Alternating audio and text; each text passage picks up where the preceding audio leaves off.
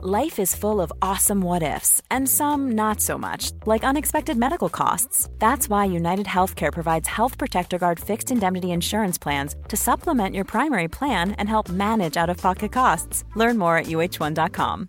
Hey, I'm Ryan Reynolds. At Mint Mobile, we like to do the opposite of what Big Wireless does. They charge you a lot, we charge you a little. So naturally, when they announced they'd be raising their prices due to inflation, we decided to deflate our prices due to not hating you.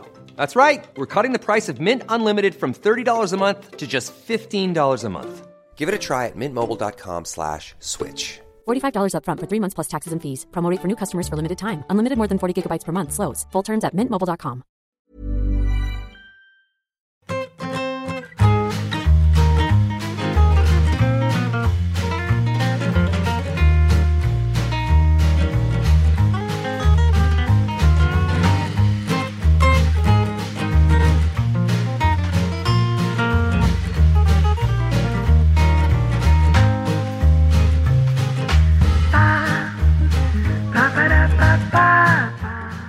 Que no hay sitio en este carro, ¿eh? O sea, ya está.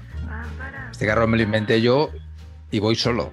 El carro de Peter Federico está lleno. Está lleno, está llenísimo. Está Pero llenísimo. ¿qué edad, qué edad tiene, qué edad tiene Peter? Tiene 19, yo creo.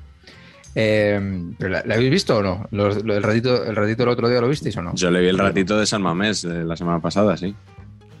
Que esta cosa que tiene así como de sané, de esto encarador, ¿no? Así con los pelánganos así, ¿no? ¿No, no, no os cautivó? Yo es que La- estoy bastante enamorado. La estética sí, luego, luego habrá que ver, ¿eh?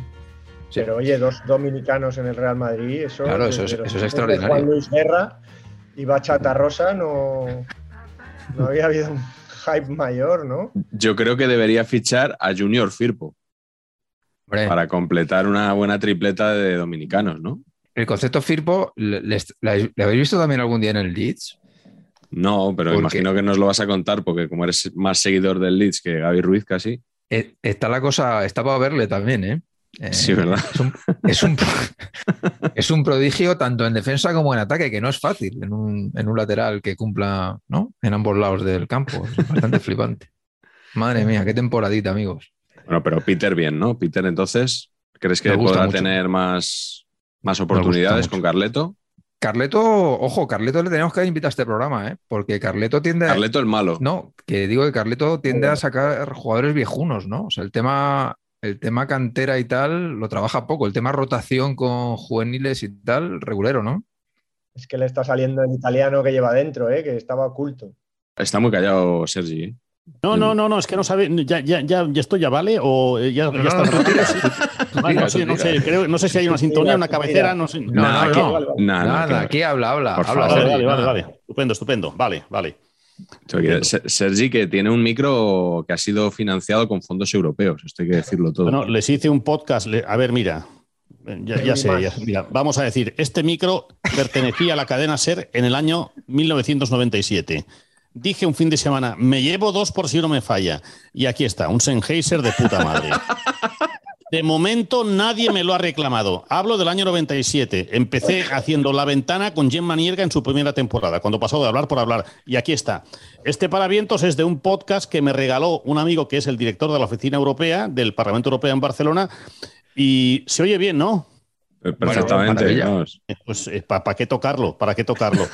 Con lo cual estoy muy... Bueno, tengo otro amigo, todos tenemos muchos amigos, buenos pocos, pero uno que tiene un Quantum, un Quantum, cuando se trabajaba con RDSI, ¿vale? Le dejó uno la COPE, se fue a la SER y durante 11 años la, la COPE no le reclamó jamás ese aparato y lo seguía pagando. Y lo seguía pagando, el aparato y la línea que el tío tenía en su casa. Eh, ahora hace como un par de años que no hablo con él, pero bueno, tener 11 años, un cacharrico cuando existía en RDSI, que es casi casi la línea perfecta, o al menos lo era porque ya no lo hacen, eh, tampoco le salió mal el negocio. ¿eh? 11 años, la COPE, pagando un tío que ya estaba en la SER. Carleto, tú que vas ahí a Gran Vía 32, a ver, te podías pillar ahí una remesa para saber empatar, ¿no?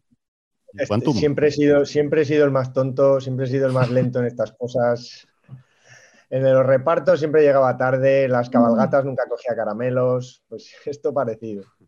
Fíjate, cuando, cuando Sergi se llevó ese micrófono, Peter Federico no había nacido y el Real Madrid Exacto. tenía seis copas de Europa. ¿eh? Dicen mis amigos del Barça, tenía seis ánforas, pero esto ya está muy visto, ¿no? Correcto. Eh, Hablan de ánforas, sí. Es correcto, es correcto. Creo que hemos acertado invitando a, a Sergi más. ¿eh? Bueno, no, te, yo- no te precipites, Carlos, no te precipites. espérate al final. Vamos a esperar un ratico que he cenado rápido, dos huevos fritos, espérate al final. Cuando tenéis vuestro chat particular, a partir de ahí ya podéis empezar a rajar. Pero bueno, Correcto. yo me veo aquí muy, muy, muy pequeñito, ¿eh? porque empezáis a hablar de nombres que yo, eh, lateral de Leeds, yo esto, yo, yo No trabajas. esto es Patch, que, que es un. En fin. Sois muy, muy cracks. Yo no- verle no- las no- gafas que lleva, pues ya, ya te puedes imaginar. Ya, ya, ya. Pues fíjate, me he puesto estas hoy, tío, porque en una call eh, alguien me ha dicho, hostia, Patch, eres un poquito Pepe Gáfez Lo con te estas decir. gafas. Y digo, coño, pues hoy ten- tenemos a Sergi más en el programa, hay que sacar Bien. un poquito de homenaje en todo lo que se pueda, ¿no? Pues aquí estamos, eh, liderando el pabellón. ¡Qué mala suerte! Correcto, correcto. Bueno, yo creo que toca presentar a Sergi, aunque, aunque lo conocen mucho más, mucho más que a nosotros, seguro. Claro. Yo creo que sí, pero bueno, por si acaso. En realidad, este es el refrendo de un tuit maravilloso que Sergi, que ha salido de, de Carlos con K RCDE, en el que afirmaba con, con mucha razón que se hablaba más del Real Club Deportivo Español, de nuestro equipo Sergi, en saber y empatar que en TV3. No te quiero poner en un aprieto, Sergi. No, no, no, en absoluto, en absoluto. No, no, están un- pendientes de lo que hable yo en otros, en otros foros, no. era un, era un tuit muy afortunado, muy gracioso. Y entonces, pues hemos incidido en el tema invitándote. Yo tenía muchísimas ganas. No nos conocíamos, no, o sea, nos conocemos porque sí, hemos cruzado, Sí, sí, sobre todo en las redes y tal. Tú obviamente conoces a mi padre, mi padre te conoce, o sea que, Por favor, por favor. que- que- que tenemos referencias mil, aparte de que obviamente somos seguidores tuyos, ¿no? Entonces, que sepas que también estás aquí por ser perico, porque este es un programa en el que el español aparece mucho, demasiado bien, para unos. bien. Bueno, porque es verdad que el Star, el Star System Perico es, es- el Star System Perico es, es, peque- es pequeño, ¿eh? es como no, no, no da para mucho más, es verdad, es verdad. Y ahora que hemos adoptado además a, a Patch, Antonio Pacheco, Sí, sí. como ves, por la camiseta que tiene y porque es socio y tiene una peña con su hijo, así que la peña Bardi Burgi, así que, que, que estamos cada vez más. Nos falta solo Miguel, pero bueno, quería decir simplemente presentarte como, como grandísimo comunicador, periodista, yo también te diría que eres cómico, actor, yo creo que has hecho de todo. Te conocemos desde hace tiempo, yo en Cataluña desde el Forza Barça radiofónico, Oh. eh, luego ya en la tele, por supuesto, eh, al ataque, has hecho radio en todas las cadenas. Hombre, Tenemos hombre, hombre, libros. hombre. Espera que estoy viendo el, el- el libro de la portada verde fosforito, Sí, de los cuales eh, vendí muy pocos. Sobraron 2.500 y Planeta, propietaria de Cúpula, dijo, ¿quieres? Digo, no, es que no, porque tienes que pagar un 0,0 cuánto. Digo, no, no quiero, no quiero, no quiero. A destruir. Tú ¿no? tienes uno. Sí, sí, sí, sí, sí. Pero Sí, bueno, que, que- que déjame decir que, bueno, en Polonia, por supuesto, ese presidente Montilla, en Varsovia, en, has sido colaborador en, en programas futbolísticos, meramente futbolísticos, como Gola Gol, eres columnista y has sido columnista en, en muchos medios. Y además, hoy vamos a destapar, por si no lo sabe la gente, que eres un coleccionista extraordinario de, Sí. de cromos y de datos, porque tienes una base de datos fantástica del fútbol pequeñico, que, que empezaste además en Twitter con esas noticias del Sí. fútbol pequeñico que, que- que muy gozosas, así que eres un hombre del renacimiento en, en- bueno, en, en el siglo XXI y, y estamos encantados de tenerte aquí, seguro que nos lo vamos a pasar bomba y espero que tú eh, creas que podemos estar a la altura de tu... No, no, esto vamos, no te quepa duda, no te quepa duda. Bueno, eh, es verdad que todos los que estamos aquí hemos empezado con la Olivetti, ¿sí o no? Y de la mejor forma posible nos hemos adaptado de la Olivetti al ordenador, del papel carbón al escáner. Oye, algún mérito tenemos los boomers o los cincuenters que, ostras, pues nos hemos adaptado, ¿no? Con lo cual, a mí coleccionar datos siempre me ha gustado. Bien, bien, ¿por qué? Recordad que en los años 70, 80, muchos eh, comunicadores, locutores de partidos, especialmente en televisión, hablaban de los amigos de la estadística y se quedaba ahí. Ahora se ha transformado esa expresión en periodismo de datos. Molan las dos. A mí me gusta más, la- la- todo lo viejuno me gusta más, ¿no? Pero sí, sí que tengo y cuanto más bajo, mejor. cuan más baja es la división, mejor, porque eh, en primera y segunda mm, selecciones mm, no se trata de competir, pero es verdad que hay gente con unos- una serie de datos y que ha volcado su vida en un Excel y es imposible competir. Es decir, Pedro Martín en la COPE, eh, Mr. Chip, mm, el B de fútbol. mm, hay unos, una gente que tiene un tío, un señor, un colaborador, un colega que se llama José López, me parece que tiene una página que se llama eh, lapreferente.com, están todas las divisiones de todo el fútbol español. Yo pienso, pero bueno, este sí que parece que lo monetiza porque hay muchos, eh, hay muchos anuncios, ¿no? Pero hay varias páginas que dices, pero esta persona, eh, qué rédito, no es que siempre, al ser catalán, pues siempre se le dice, venga, ya está buscando la pela, ¿no? Pero que, eh, que va mucho más allá del hobby.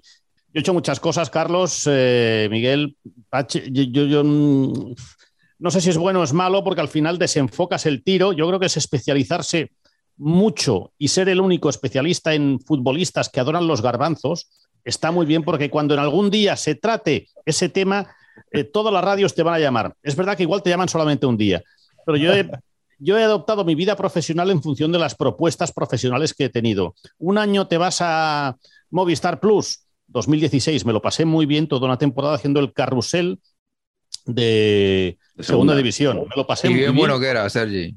Con Sergio Perela, eh, a quien no conocía y es un tío extraordinario, extraordinario. A mitad de temporada, em, Lo conozco, Movistar yo lo dejó- corroboro eso. Segoviano. muy bueno, Sergio. Sí, sí, segoviano, sí, señor. Eh, difícilmente entiendo un, bueno, no es periodismo, una forma de comunicar, especialmente fútbol, que no sea con cierta ironía o eh, cierta broma. Recuerdo, por ejemplo, cuando empezó Arus, empezamos a hacer las transmisiones del Barça de radio, empiezan con Cruyff en el año, año, año 88. Con Cruyff empiezan los ocho años que duran esas transmisiones. Em, nos apetecía en un programa matinal, ahora se llaman mornings, llamar un día pues a Cruyff o a su segundo, que era Tony Bruins Slot. Eh, evidentemente no se podía llamar, se podía llamar a jugadores que estaban en casa y te cogían el teléfono, pero no se podía llamar a entrenadores. Dijimos, bueno, pues si no se puede llamar, lo imito. Eh, tengo un imitador y lo mismo con Cruyff y lo mismo con presidentes, entrenadores, con lo cual eh, me va a salir más fácil porque va a decir lo que a mí me dé la gana eh, y si trasciende o no trasciende es igual, pero me lo voy a pasar bien. Yo hay cosas que no acabo de entender en este, en este, en esta gran empresa que se llama fútbol, que es que te pueda ir un ministro a las 8 de la mañana a un plató de televisión eh, o una persona que es eh, el presidente de Foment del Trabajo o, en, o, en, o, en, o un empresario importante que a las 8 de la mañana esté plantado, afeitado y maquillado para estar en los desayunos de Radio 1 o los de la 1 o en el Hoy por Hoy. Y un futbolista es imposible que... que no, es ni a las 12 de la noche ya. Y vamos, eh, bueno, es que vamos, y vamos a peor, vamos a peor. Y que poco a poco ya nos podemos ir olvidando de esta, de la presencia de un futbolista que a veces se califica como milagro. Ostras, hoy nos visita en los estudios, bueno, y eso que muchos futbolistas, muchos, muchas personas que viven, viven de esto y cobran del ruido que hacemos todos, eh, pues se hace muy extraño. Y a mí eso me cabrea mucho, me cabrea mucho. El, el, fútbol da mucho de sí, da mucho dinero. Y una vez que vino Roberto Carlos, no recuerdo el motivo, a Barcelona a hacer una conferencia, una conferencia, participaba, perdón, Roberto Carlos, el del Real Madrid, participaba en una conferencia. No. Cantante. No, no, no, no, no, no, Subtitulado, no, claro. No, no. Pues eh, yo levanté la mano y dije, oye, ¿no te da la impresión que vosotros cobráis muchísimo dinero, muchísimo dinero, que hay patrocinadores que pagan, pero pagan porque les sale rentable el negocio y cobran muchísimo dinero y que al final quienes estamos moviendo la paella cada día eh, nos llevamos las migajas de 60 euros por participación en una tertulia. ¿No te parece que esto está un poco... Hostia, el tío se puso muy rojo y se puso, no, no violento, pero no, no, esto está así, no se puede tocar, porque yo incidí después en términos de, bueno, ya que generáis tanto, trabajad de 9 de la mañana, 8 de la mañana, hasta las 8 de la tarde, cosa que en Italia habitualmente sí se hace. Bueno, eh, cerró, puso tierra encima, se enfadó mucho con esta observación porque decía, oye, nosotros seremos muy buenos o muy malos, pero al menos cuando queréis renovar, ya somos muy tontos ¿eh? también, ya, eh, ya escuchamos a vuestros representantes y os damos bola, es decir, somos nosotros de que hacemos de castañera y, y hacemos el chup chup para que cada día cobréis más a cambio de qué. Si no venís, no venís nunca. Si no, no, eh, os hacemos una crítica positiva y jamás pasa nada. Mi indignación era grande y lo sigue siendo. Ahora ya más que indignación es, mira, paso, ya, ya doy por hecho que no. Eh, y eso a mí me duele, me duele, me duele mucho. Estoy haciendo una perorata ahora, una crítica que no tenía previsto, pero es verdad. Muy, la, libreta, bueno. muy la libreta, ¿eh, Miguel? Sí, muy la bueno, libreta. sí. Habitual oyente de la libreta, ¿eh? Sí, sí. Bien, bien, Pero, me pues, gusta, sí, me sí, gusta. Es Sí. verdad, sí, sí. Y es verdad que hay veces pienso, cuando lo escucho, digo, no, no puede ser. Bueno, eh, por lo que dicen compañeros, porque es verdad que yo también he, yo he dicho eh, históricamente, en el fragor de una batalla, en una retransmisión, yo he dicho muchas cosas. Es que lo bueno del fútbol es que no estamos hablando de sanidad ni de cosas muy serias. Es que eh, para nosotros no pasa nada. Pero hay quien se lo toma como un, eh, oye, pues si la has cagado, la has cagado. Y no pasa nada. Y cuando hablamos mucho, la cagamos mucho. Y cuando decimos, ahora sí, ahora sí, durante una retransmisión habitualmente somos muy ventajistas. Somos muy ventajistas porque cuando vemos que el equipo va, venga, va, ahora sí, solo hace falta ver los tweets durante un partido del español. Eh, cómo van oscilando en función de lo que hace el equipo. Si va muy bien, Sí, tal, sí. tal, si va muy mal, todos acaban matando a Vicente Moreno en un mismo partido para que después le acabe marcando cuatro al Levante y no pase nada. Es, es- es fútbol, no pasa nada. Yo creo que deberíamos encajar mejor. Bueno, estas metidas de pata, ¿no? Pero en fin, hay quien. eh, yo, por ejemplo, el programa de Pedrerol, y acabo, ¿eh? Porque vaya. vaya Hoy vamos a batir el récord de, más minutos sin empezar el programa. Sin duda, vamos, esto es eh, impresionante. Ah, esto no vale. Bueno, Te ha dejado el, el tema del programa, te lo ha dejado enfilado, eh, Miguel. Efe- efectivamente, porque hoy vamos a hablar de Ah. futbolistas veteranos, que es justo Bien, bien, de lo que bien, hemos estado hablando todo este tiempo del Sí, el sí, programa de hoy, que como llegamos a fin de año, este es el último programa de Saber y Empatar en su primer año natural, ¿no? En 2021. Y vamos a hablar de años, de futbolistas que tienen muchos años, que tenían una pila de años cuando jugaban. Y no es ninguna indirecta a Sergi el haber elegido este tema, ni, ni siquiera a Patch. Eh, teníamos ganas de, de hablar de este tipo de futbolistas que, que Sergi, eso sí, creo que tú tienes muy trabajados. Uno de sus últimos programas ha sido Cincuenters, que, que- Sí, que- sí, sí, sí, lleva- sí, sí. o sea, que, que vamos, que, que está aniquilado. No Está, creo que no vamos, has llevado a ningún futbolista en activo, porque creo que no hay No, no, Cincuenters en, en activo, pero, no. pero nos viene al pelo. Sí, sí. Y hoy vamos a hacer como el día que hicimos futbolistas con bigote. En vez de hacer preguntas, vamos a elegir un jugador por línea y luego también elegiremos un entrenador. Así que normalmente entrevis- empezamos por el invitado, pero como hoy Sergi ha hablado mucho, voy, a, voy a darle bola a Patch, que yo creo que es el que menos ha intervenido. Patch, ¿cuál es tu portero veterano? Bueno, mi portero veterano es, es Zoff, eh, básicamente porque eh, tengo, tengo historia de esto, porque mis, mis padres consiguieron meterme en la final del Mundial en, en el Bernabéu, del Mundial 82. ¿Ah, sí? Eh, fue, fue mitiquísima esa, o sea, era- yo tenía 13 eh, y mi hermano 10. Y, y no sé cómo, a través de una embajada de un país extraño que no querían ir, nos consiguieron tres entradas. Y, joder, claro, ir a la final de un mundial con 13 años es prácticamente lo máximo, ¿no? Yo era muy, yo era muy fan, y yo iba con Italia a, a todo poder como Iniesta, iba con, porque me gustaba mucho Paolo Rossi en ese momento, Mm. era una cosa bastante loca. Pero el guardaballas me hacía mucha gracia porque neto neto se parecía a mi padre. Yo tenía el concepto de que era un señor, ¿sabes? Entonces, Sí. y claro, es que, tenía, es que tenía 40 palos. Es que mi padre tenía 41, claro. Eh, y, y, joder, es que era mi padre. El, el- el portero de, de Italia era mi padre.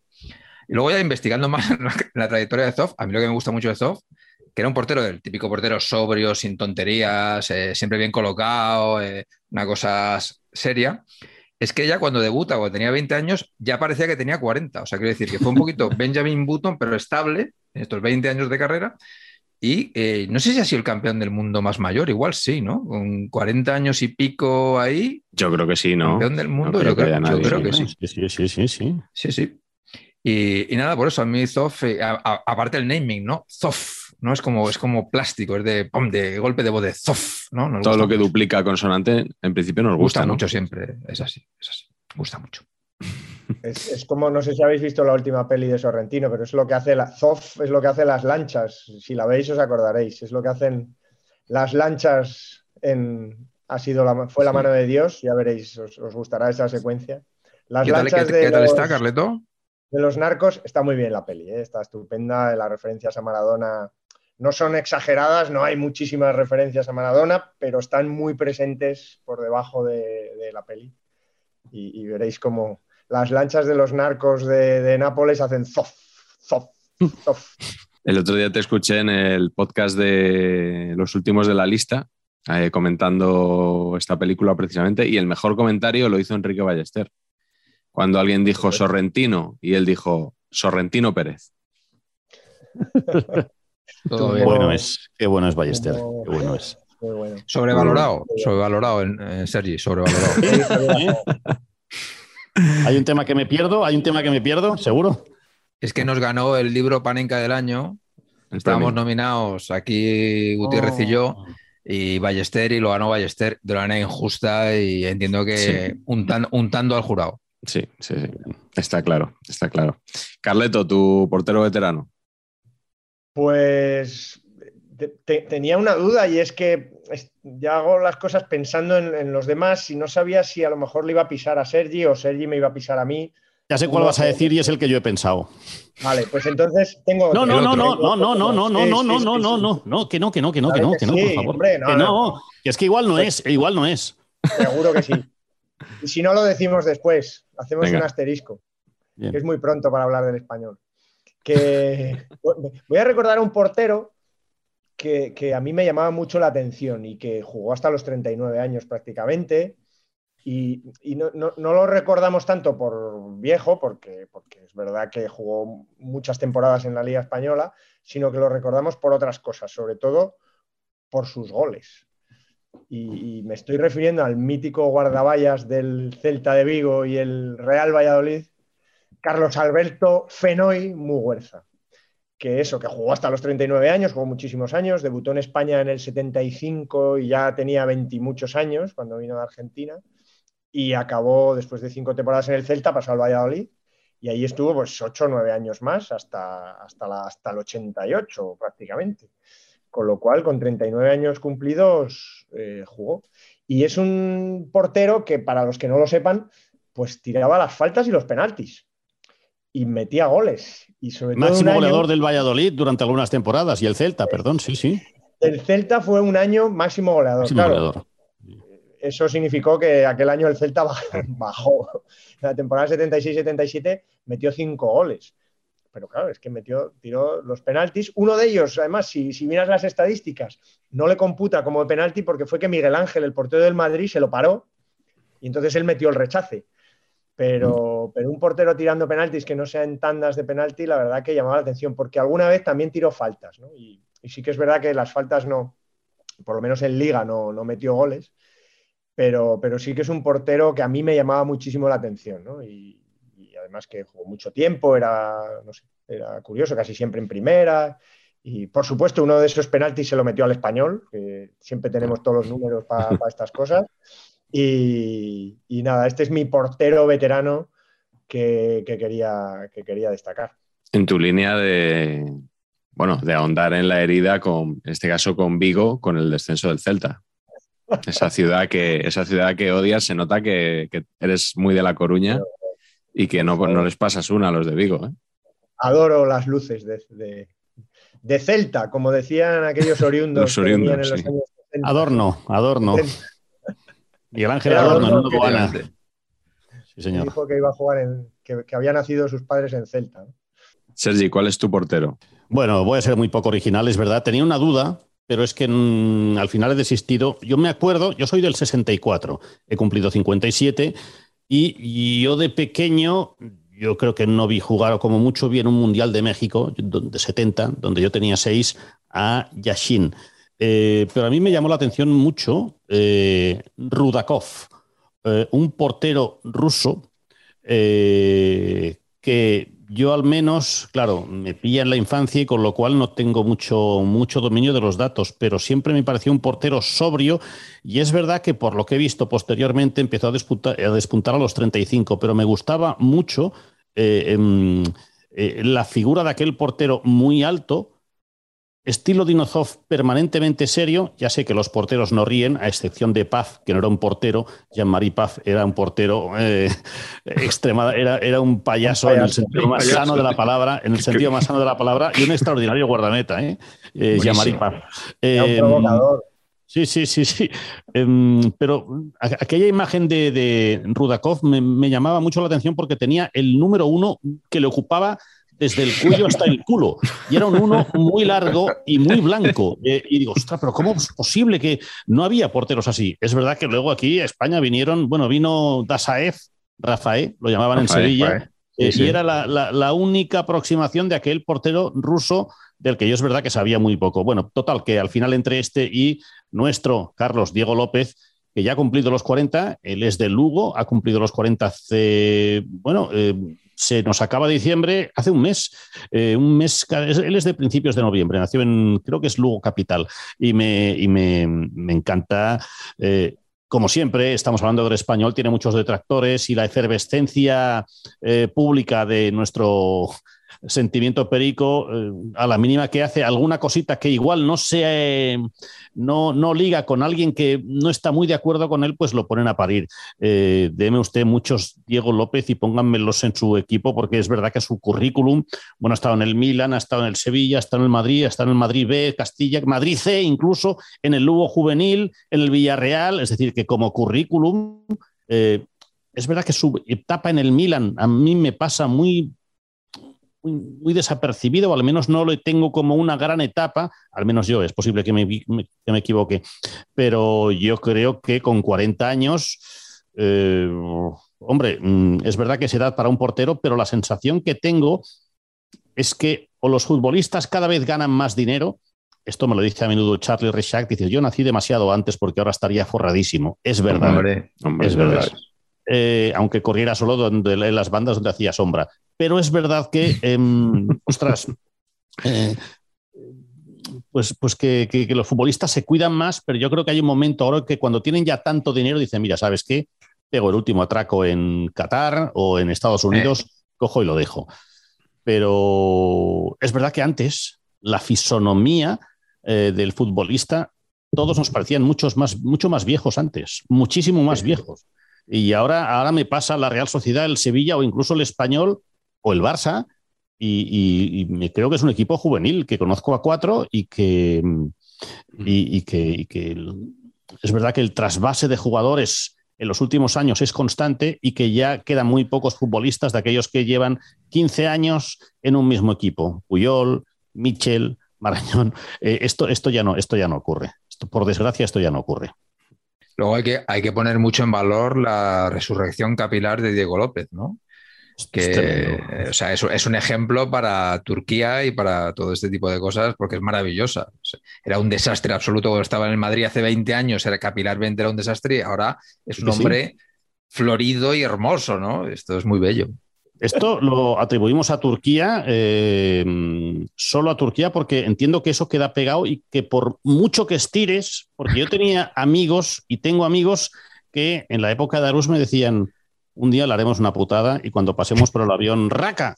Y es verdad que ese tema fue, siempre fue tabú. Eh, era, muy, era un tema muy divertido antes de, y cuando empezamos a hacer La Casa por la Ventana, un concurso cutre eh, que se emitió en la 2 en el año 89, eh, uno de los premios era una señora de hacer faenas durante un año, un señor y un coche de segunda mano. Y es verdad que yo tenía amigos que se la tenían jurada, algún técnico del Barça, que me decía, cuando un día el avión irá al baño y cuando... ¡ras! Y yo dudaba, digo, pues no sé, no sé si te llevarás algo, pero bueno, yo entiendo que ha habido gente que le ha ido muy bien esto, pero que bueno, que eso ya queda, ya, ya, ya es de raíz, ¿no? Que no, que no es no es, no es una tortilla que se. Es, injerto, es un injerto, es propio, ya se convierte. Entiendo que sí, entiendo que sí. Creo que es tu propio pelo, ¿no? Lo que pasa es que hay gente que la agarra mejor y gente que la agarra peor, ¿eh? Paco González, cuando hablo con él, que hablamos dos, tres veces al año, siempre me saca el mismo tema y dice, tú ya no, porque yo es verdad que si yo ahora me pongo algo, dirán, ¿dónde va este señor? ¿De qué va? ¿A, qué, viene, a qué viene esto? Eh, y, que, y que no. Y que, y, que, y que, ya no. Hay un tema en Los Simpson, yo mi sueño, mi sueño de siempre, tío, es en Los Simpson hay un episodio en el que Homer descubre una poción de estas mágicas, creo que se llama dimoxinil, o sea, como minoxidil, pero al revés, se la echa por la noche y se levanta por la mañana con el melenón. O sea, yo hasta que no haya eso, exactamente eso, creo que no, creo que no va a pasar. Pero en ese caso me fliparía volver, volver a peinarme, o sea, sería acojonante. Sí, pero lo que gastas en champú y, lo que gastas en... ya no un tema de dinero, que vuelvo a incidir, ¿no? Pero cuando alguien te mira y te mira encima de, de los ojos, tú crees que ya te está examinando. ¿Tú, ¿Tú, crees que ya diciendo, este me está buscando la trampa y yo estaría muy nervioso? Ya, no, ya, sí, ya está. Ya está, ya está. Hemos, hemos perdido. Hemos perdido. Pese a que, oye, a Juanma Castaño le ha quedado muy bien, a Paco González le quedó muy bien, eh, y ha habido gente que dice, oye, pues bien, pero lo hicieron en su momento. Dicen, que al Cholo, ¿no? Un Cholo, hombre, claro, por favor. El Cholo necesita segunda también, ¿no? ¿Eh? Cholo clarea que Cholo necesita segunda intervención, ¿eh? Segunda dosis de Moderna. Sí, sí, sí, un poquito, ¿eh? Oye, eh, Sergi, por edad, que lo has dicho, que has comentado antes tu edad, que yo por lo menos, yo solo de oídas lo he oído, pero a lo mejor hasta recuerdas a Tati Valdés del Sporting que se le cayó el. Se le cayó el peluquín, sí, hombre, sí, sí, sí. En un partido televisado, creo que era un Sporting Real Madrid, se le cayó el peluquín. Eh, que yo no sé por qué un futbolista tiene que jugar con peluquín. También se le cayó a un futbolista de Bélgica en el Mundial de Estados Unidos, creo que era el portero, eh, el portero de Bélgica que perdió el peluquín en un partido del Mundial 94. Sergi, ¿era Bélgica o Bulgaria? El búlgaro sí puede ser. Perdón, perdón, era Mijailov, ¿no? Mijailov, sí. Sí, Este era este, sí, sí. Llevaba ahí todo entretejido, muy aparente. ¿eh? Teniendo a Lechkov en su equipo, no, no sé qué complejo podía Correcto. tener. ¿no? Correcto. ¿Te acordáis de aquel Lechkov? Hombre, claro. Claro que sí. Yo me voy a los mundiales también para decir a mi portero. Al final hemos hecho aquí de los cuatro, tres son míticos de mundiales. Yo he elegido a Peter Shilton. Oh, porque Shilton jugó tres mundiales y los tres con más de 30 años. En España 82 tenía 32, casi 33. En México 86, cuando recibió los dos goles de Maradona, que bueno, el hombre que también que, iba a hacer, ¿no? No le vamos a culpar a él. Tenía casi 37. Pero es que en Italia 90 tenía casi 41 y el equipo inglés llegó a semifinales. Eh, hicieron un, muy, buen mundial. Creo que a Inglaterra le vino muy bien que a este hombre estirara su carrera tanto porque es verdad que es una época que ellos lo pasaron muy mal, luego también incluso unos años después hasta que llega David Seaman, porque los grandes equipos de, que entonces no era la Premier League, era simplemente la liga inglesa, no tenían grandes porteros nacionales, tenían mucho portero extranjero, estaba Southall, que era galés, eh, Leighton, que era escocés, luego llegó Michael y, este hombre, Peter Shilton, siguió jugando hasta los 48 años. ¿Qué dices? En clubes modestos. Jugó en el Leighton Orient, por ejemplo, que es un mítico de, Londres. Y nunca jugó en, ninguno de los grandes equipos de Inglaterra. Jugó en el, eso sí, en el Nottingham Forest, que es el, el, más grande de los que no son grandes, porque todos sabemos que es el equipo que gana una liga y dos Copas de Europa. Y Peter Shilton era el, portero del Forest, aquel que, ganó las dos finales. Así que bueno, me, quedo con él. No sé qué recuerdo tenéis de Shilton. Yo me le recuerdo como muy peludo, muy.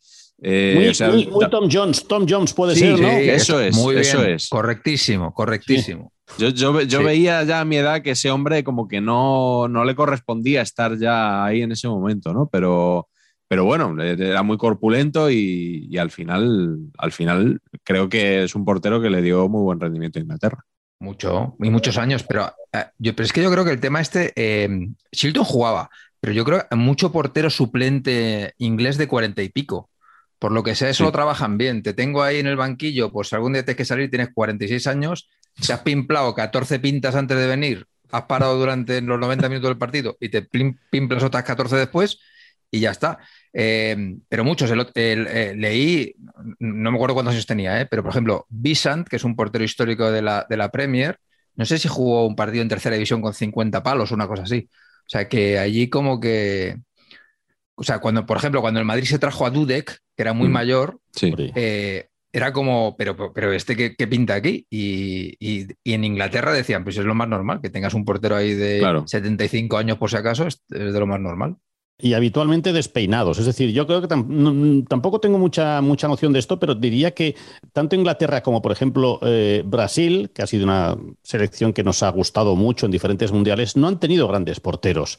Eh, sí, han tenido porteros buenos, eh, pero ver a Brasil un tal Carlos o un tal Sergio, que creo recordar fueron porteros. Sí, Carlos, México 86. Sí. Sí, yo, recuerdo Leao, que decía, ostras, pues bien, está bien. Tampoco es verdad que por su edad no tenía mucho criterio para decir si era bueno o era malo y tampoco lo veía cada domingo, es verdad. Pero. Eh, Brasil e Inglaterra, eh, en este caso el de Inglaterra sí, hay nombres, pero no me parecen eh, que en el resumen del año pongan las 10 mejores paradas, no de la Premier, sino de la liga inglesa.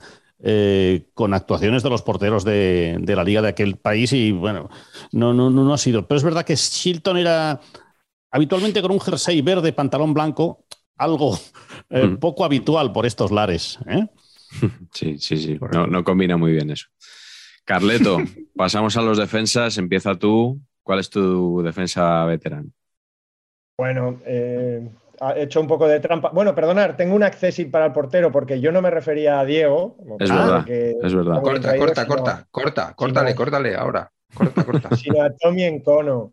Hombre. Y sobre todo, y, lo dejo ahí solo para, para dejar ahí cómo serían esas tres temporadas que de los 38 a los 41 años se jugó Tommy Encono en el Bolívar, ¿eh? en Bolivia. ¿Cómo, serían esos tres años? Que creo que es un ídolo total. No sé si se lo llevó Azcar Gorta o qué, pero, pero ahí estuvo tres años hasta los 41 ¿eh? en, Latinoamérica, el camerunés. No sé, me, parece una historia para un libro, para un reportaje, porque tiene que haber imágenes también Buenísimo. Pues, seguramente, bueno, seguramente no. Eh, habrá partidos en vídeo, habrá cosas en YouTube de Tommy Encono deteniendo la pelota con, una mano y haciendo las virguerías que hacía aquí en Sarriá.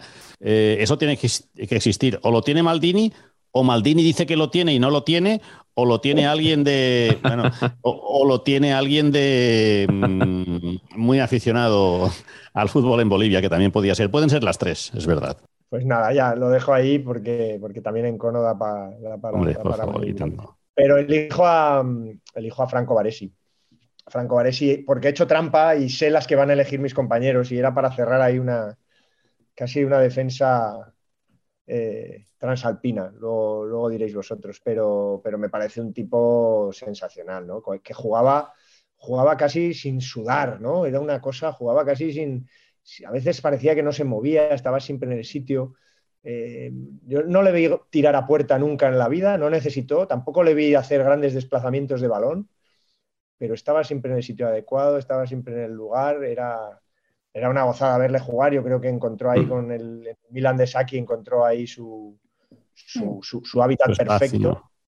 Eh, es, curioso, estuvo creo 20 años, del 77 al 97 en el Milan, interrumpidos, jugando hasta el final además, hizo muy poquitos goles, pero jugó igual 600 partidos. Y me encanta lo de que, de que su hermano Giuseppe era, jugaba en el Inter, ¿no? Es, lo que, mm. es una cosa que los dos hermanos, también un montón, de, un montón de años, eran bastante longevos los dos, pero me parece una cosa... Como Teo y Lucas. Ah, sí, es verdad. Como Teo y Lucas, pero diferente. Un poquito. Además, eh, eh, al principio era Varesi Due, ¿eh? Franco, o sea que luego se convirtió, yo creo, en, más bien que Giuseppe era el otro Varesi, ¿no? ¿Era Due o, o Sicondo?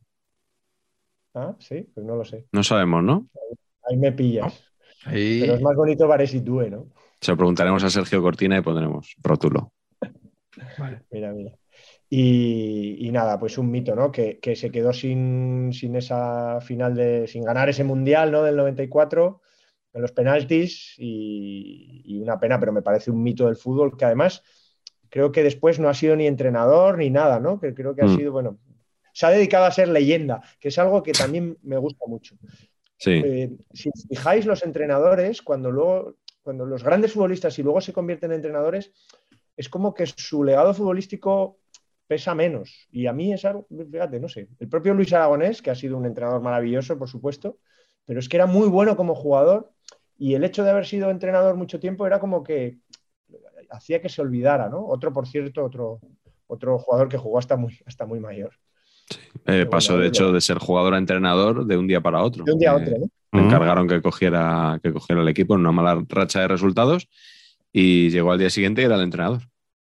Y, sabes que, y sabes, aparte de lo de que pasó, de que lo dicen siempre, pasó de llamarles de tú a llamarles de usted a sus compañeros de un día para otro. Y eso tiene que ser dificilísimo. O sea, hay que mm. tener un carácter especial.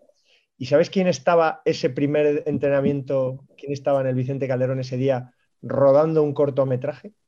Vaya. Pues, pues iba, iba, a decir tu padre.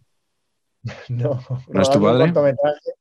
Oye, pues, ¿por qué no? José Luis Garci. José Luis Garci. Era la otra opción, claro. Un cortometraje que se llama Al fútbol, una de sus primeras cosas que rodó, y le pidió al Atleti poder ir un día a rodar a Manolo Reina, unos tiros, unos chutes, y luego hizo una especie de, es una especie de filme collage con imágenes, con tal, y, llegó ese primer día y dijo, joder, la he cagado este primer día, que pues le voy a fastidiar. Y dijo, no, no, usted póngase ahí con, con Reina y usted no molesta. Y, pero es, una anécdota que cuenta siempre. Hombre, es verdad que Luis Aragonés, eh, enfadado, enfadado, eh, tiene que acojonar, tiene que acojonar, ¿eh? es decir, se cuentan muchas historias. Mm, cuando estaba en el Barça, en aquel año francamente convulso de la, de la moción del, del sí, del motín de la Esperia. Eh, bueno, pues a mí me contaban que él y Schuster eh, llegaron a las manos y que Luis llegó a coger del pecho a Schuster diciéndole no solamente improperio, sino diciéndole, como siempre de usted. Eh, y bueno, son conocidas algunas salidas de tono de Luis. Venga, va, usted yo, va, a hostia limpia, a la cara. Eh, yo no me gustaría ser la persona a la que Luis Aragonés le dice, le hubiera dicho eso, ni muchísimo menos, porque me hago lesionado y me tiro al suelo. Tiene, tiene, tenía que haber impresionado mucho esa imagen de Luis Aragonés eh, en estado puro, muy enfadado habitualmente. Es verdad que tenía su lado muy castizo, pero yo creo que tenía cierta bula para los medios de Madrid que lo conocían mucho o mira que estuvo en equipos, ¿eh? recuerdo algunos en Oviedo que él tenía también su, pequeña su pequeña arista dedicada a los medios que le cuidaban bien, tampoco eran muchos, que le cuidaban bien en Oviedo. Pero por lo demás, eh, personaje. ¿eh? Luis Aragonés, personaje, personaje. Personaje. español, por cierto. que, es que, además, yo creo que lo comentamos aquí un día, pero es que además yo creo que el español le ayudó mucho ese año, porque él yo creo que después de lo del España cayó en depresión. ¿eh? Y estuvo un tiempo, el único tiempo que estuvo sin entrenar, porque además, claro, él, él quedó como un poco retratado porque apoyó a los jugadores. ¿Eh? Muchos presidentes, muchos presidentes no se atrevían a, luego a, ficharle porque decían, oye, este tío, ¿sabes? Este no va a hacer lo que yo le diga, ¿no? Y, estuvo un tiempo sin entrenar y el primer equipo que le dio la oportunidad fue, fue el español. Bueno, antes del Esperia es verdad que tuvo esa, esa mm, esa gestión de depresión que la recuerdo perfectamente porque yo era, por entonces, estamos hablando de eh, el año 88, cuando em, se emitían los partes de Luis Aragones entrenador y se anunciaba siempre con una expresión que yo no entendía, pero que era cierta, que era un proceso de ansiedad fóbica. Eh, el que padecía Luis Aragonés, eh, y es verdad que lo pasó bastante mal y que el Barça estuvo algunas semanas con perdón, sin entrenador, porque no, porque no estaba, no estaba, estaba había, dimitido, había dimitido eh, de facto, seguía entrenando, pero era no él, no era él, era, creo que era Laureano Ruiz quien cogió las riendas de un Barça un poquito a la deriva y un poquito sin entrenador. Sí, sí, mítico Laureano Ruiz. Sí, sí. Pach, ¿cuál, era tu, ¿cuál es tu defensa? Pues eh, mm, mi defensa es eh, Amedeo Carboni, también fino estilista, ¿no? Eh, pero a medio Carroni me hace mucha gracia porque yo creo que hubo una época ahí a, finales de los 90 que una cosa como que los, los, jugadores italianos venían aquí a robar a la Liga Española, de esto que, ¿sabes? Vengo ya mayor y juego aquí un par de temporadas, me llevo lo que pueda. Como no me conocen, ¿sabes? Vengo aquí y tal. Entonces, Carbónica, ficha por el, por el Valencia, tiene 32 palos. Y dices tú, hombre, estamos fichando un lateral izquierdo con una carrera tampoco estratosférica en la Liga Italiana de 32 años, no me parece a mí que vaya a ser una cosa de despliegue para ir para abajo tremenda, pero es que el tío luego estuvo nueve temporadas y que se retira con 41 palos, 300 y pico partidos en el Valencia. es una cosa muy seria para, ¿no? O sea, es tremendísimo rendimiento, siempre titular a partir de los 32. A mí me flipa este, este sujeto en cuestión. Mm. Yo lo mencioné en el programa de los debuts porque el debut de Carboni fue una expulsión contra el Barça. Y entonces, claro, se dijo aquello de, oh, vaya fichaje ha hecho el Valencia, qué vergüenza para esto que den oportunidades a chavales de la cantera. Ya sabéis un poco lo, de siempre, ¿no? Mm. Y al final, pues fíjate, leyenda del club y lo que dijimos entonces, y con, una pistola en, la taquilla del vestuario. Eso es lo más interesante. Pero es cierto que este mundo del, italiano veterano, que, o sea, que pues, estaba ahí, eh, Torrisi en el Atleti. Torrisi, ¿a quién le ha empatado Torrisi? Venturín. Claro. Eh, Venturín. Eh, Lanna, que no era malo. Lanna, que le Marco Lanna. no era malo, pero también era mayor. ¿No? Era como que, ostras, era como que de repente éramos el Qatar de la Liga Italiana. yo estaba bastante cabreado con ese concepto. Pero en el caso Carboni tengo que reconocer que, oye, que el tío fantástico. Sí, sí, sí. sí. Sergi, ¿cuál es tu defensa veterano? Eh, uno que no es, uno que no es, porque si hablamos de defensa, yo siempre, desde niño, es verdad que yo tiro muchas cosas a mi niñez. Eh, había un futbolista alemán, lateral derecho, que siempre que jugaba Alemania durante décadas y décadas, tampoco muchas, pero siempre era él el número dos y se trata de Bertie Box. ¿Y por qué me gustaba Bertie Box? Porque se parecía a mi tío, que era y es eh, igual que Bertie Box. Me apasionaba aquella figura del lateral derecho pequeñico que iba corriendo la banda siempre, que nunca tenía ni una acción extraordinaria, pero ninguna cagada muy grande. Con lo cual, yo era muy fan de este futbolista que jugara quien jugara, entrenara quien entrenara, siempre estaban el torpedo Müller y Bertie Box. Eh, y era extrañamente a lo que tampoco era muy marrano, pero era, era, muy limpio y no paraba de correr este futbolista. Tampoco jugó muy veterano Bertie Box. Yo jugó, yo creo que se creo que se retira a los 32, 33, 34 y luego es verdad que ha dirigido selecciones de estas eh, voy a ser malito, un poquito raras como eh, Estados Unidos, Kuwait, Azerbaiyán, Nigeria. Señal que si coges varias selecciones de estas de países raros, es que muy bien no te va. Sí, dirigió a Alemania también, ¿no? En una Eurocopa. Sí, sí, sí, sí, sí, Pelazo gestionado raramente, ¿no? Eh, entradas y luego. Estáis hablando mucho de pelo hoy, ¿eh? Bueno, eh, te arriesgas mucho invitando a según quién, porque ya tienes un 25% de los invitados con este tema. y hoy ha sido, claro. Unos 50, claro. Estamos haciendo el equipo de los, de los parecidos de familiares. Dino Zoff en la portería, eh, Bertie Bots en la defensa, por supuesto Marañón va a ser el delantero y me tengo que buscar yo un centrocampista que se parezca a, algún familiar mío. Algún Gutiérrez, claro que sí. Algún Gutiérrez, sí, sí. Bueno, yo voy a decir, mi defensa es Paolo Maldini, eh, eh, por eso decía Carlos lo de los italianos, que me parece que es uno de los mejores jugadores de la historia del fútbol. O sea, el año pasado cuando hicieron el 11 este, en vez del balón de oro, hicieron el 11 de oro de la historia, pues no sé si estaba él de central o Roberto Carlos de lateral. Bueno, eh, lo mires como lo mires, si miras los tres laterales izquierdos de, mejores de la historia, Maldini es uno de ellos, pero es que bueno, yo creo que no hay ni que, ni que ceñirnos al lateral izquierdo, porque este podía jugar de lo que quisiera. Tenía un talento y una clase y una técnica que, que de hecho luego en la final del 94 de la Champions, que el Milan gana 4-0 al Barça, él juega, no estaba Aresi, que está sancionado, o lesionado, creo que sancionado, y juega él en el centro de la defensa y, bueno, pues era, era, una maravilla. Mitchell lo padeció bien, Pats lo, lo sabrá en, en, los años 80. Y... Incluso marcó un gol, creo, ¿no? Puede ser que marcó el tercero. Eh, en la, ¿En la goleada? contra el Barça. Sí, el ¿Ah, tercero. No, ese fue Mihailovic, mm, puede ser. Fue Savicevic. Savicevic, exacto. Sí, sí creo que metió dos más aros, Savicevic y de Exacto, exacto, exacto. Y Maldini es que ha ganado Copas de Europa en tres décadas distintas, porque gana dos en los 80, seguidas además, luego gana esta de que digo del 94 y luego gana dos más en ya en el siglo XXI, en 2003 y 2007. Y la pena es que con Italia el hombre mm, perdió todas las finales que jugó, porque perdió una final de Mundial en el 94, perdió una final de Eurocopa en el 2000 y hasta perdió en el 86 un europeo sub-21 y podía haber sido campeón del mundo en el 2006, pero decidió retirarse de la selección en el anterior mundial después de, Corea y Japón. Y eso que estuvo jugando hasta los 41 años. O sea que yo creo que un huequecito le podía haber hecho Marcelo Lippi precisamente y haber sido campeón en, el 96. Pero bueno, seguro que, que estéis de acuerdo con mi elección, porque Maldini yo creo que es, Sí. que es, es imposible ponerle una pega. Eh, tú no necesitas, Miguel, una base de datos, ya la tienes en la cabeza directamente. No puedo callarme sin explicar una batallica de la final de Atenas. Año claro. 90, Hombre, de, año de esas, 94. sabes que no- nos encantan aquí tus, tus Sí, anécdotas no, de fútbol. En esta Sí, creo que no, creo que no aparece, que es que eh, en, en aquella final vamos tres días antes a hacer un programa matinal que se llamaba Argus con leche y nos vamos hasta el, estamos toda la semana en Atenas. Cogemos un hotel muy bueno, justamente el hotel al que va el Barça. Cuando todavía la prensa, medios de comunicación podían coincidir con los mismos futbolistas en el mismo hotel. Hablo del año 94.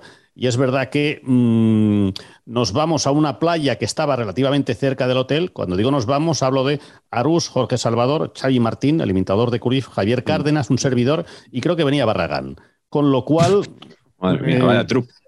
eh, no, no, vaya, vaya, vaya, vaya cuadro de, de Torrente 7. Bueno, con lo cual, con lo, con lo cual es verdad que venimos con las toallas llenos de sal y en ese momento, eh, o sea, una imagen de que, que no correspondía al, al lujo del hotel. Teníamos que preparar por la tarde el programa matutino del día del posterior y en ese momento salen Núñez, Cruyff, tres o cuatro directivos y nos ven entrando en bañador con las chancletas del dedo de estas que hacen chopleque, chopleque, chopleque.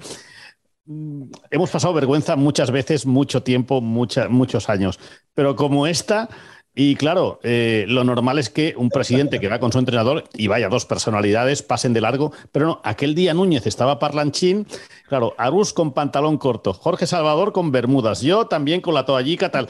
Eh, era, bueno, ganas de acabar una conversación. eh, compañeros flipando de aquella amistad que era cierta eh, con el presidente, bastante más que con Cruyff, y, y aquella imagen de, de, de- de- de estar esperando, en el, de estar conversando en el mismo hall, 3, 4 metros dentro del hall del hotel, me llamó mucho la atención. Tengo otra de Wembley que luego os la explico. Sí, sí, sí. sí. Y una Vale. cosa, eh, una cosa, perdón, eh, es que está tirando cosas aquí Sergi que no le hacemos ni caso, pero claro, yo he sido hiperfan de La Casa por la Ventana, hiperfan, he sido hiperfan de Arús con leche, pero tremendísimo. Y tengo una cosa con Arús con leche que es que me genera unos reflejos condicionados extrañísimos, por ejemplo. Con la Starlet esta nueva del periodismo madrileño madridista, Rabón Álvarez de Mon, cada vez que oigo su nombre yo pienso en Di y Mon. O sea, inmediatamente me sale Di y Mon. Entonces. Vamos, el Rabón Álvarez de Mon nos va a contar no sé qué yo. Di y Mon, nada más. O sea, es alucinante. Esos reflejos se te quedan clavados. Sí, Preguntador pre- pregunta. Preguntador, me preguntas. Bueno, esto no es un gag, esto lo dijo el propio Di Stefano en una rueda de prensa que él estaba, año 92, eh, dirigía al Real Madrid, dirigía al Real Madrid, eh, después de otras etapas más, eh, bueno, no convulsas, en el Valencia, etcétera, etcétera, y es verdad que en una rueda de prensa él dice, usted tiene carne crecida a los oídos, usted pregunte, preguntador, P, pregunta, contestador, C, contesta. Y se queda serio. Digo, esto es un separador como una casa. Esto lo tenemos que aprovechar sí o sí. Con lo cual, eh, y es verdad que para hacer los gags que hacíamos en televisión, pues eh, como se hacían en un croma y era muy cutre, al hablar de cutre, hablo de eh, que la misma persona que hacía el gag, Arús o servidor, teníamos que escribir el gag el día anterior y nos lo enviábamos por fax. ¿Qué te parece? Dimon eh, se van al espacio a fichar un futbolista del Real Madrid que puede ser Congo. Es decir, vale, venga. Y era, había una base y sobre la base improvisábamos mucho y muchos gags. mm, ¿Cómo lo acabamos? Bueno, se va por la derecha. Es decir, venga, va, ya está. Y se, marchaba. Eh, y si era Stoikov, que lo hacía yo con un pañuelico encima de la cabeza, pues daba bofetadas porque era teóricamente muy violento, como lo verificó el día que le pisó a Urizar. Con lo cual, eh, es verdad que todo forma parte de un, de un cutre Star System muy definido, pero es verdad que se pasó, se pasó muy bien. E introdujimos, yo creo que con cierto acierto, el humor en el fútbol, porque el fútbol era muy serio y yo tengo amigos muy potentes, mm, uno de mis mejores amigos que trabaja todavía en el periódico que me dice, Sergio, eh, ¿vais a hacer esto del Barça? El fútbol en, en broma, ¿no? eh? Y menos el Barça, esto no, esto no, ¿eh? porque es verdad que saltamos de unas retransmisiones hasta el año 88 que eran casi de una persona o dos, José María García, José María García, Paco Ortiz, eh, Rossetti García, es decir, que ahora, no ahora no, a entonces que se empiezan a hacer unas retransmisiones muy corales, con mucha gente hablando y con mucha opinando, pero siempre desde la seriedad. Y es verdad que aquello, aquello rompe mucho. Pero bueno, perdón, he venido, he venido aquí a hablar de Dimon y que estando dos personas, dos personas, se nos hacía un gag.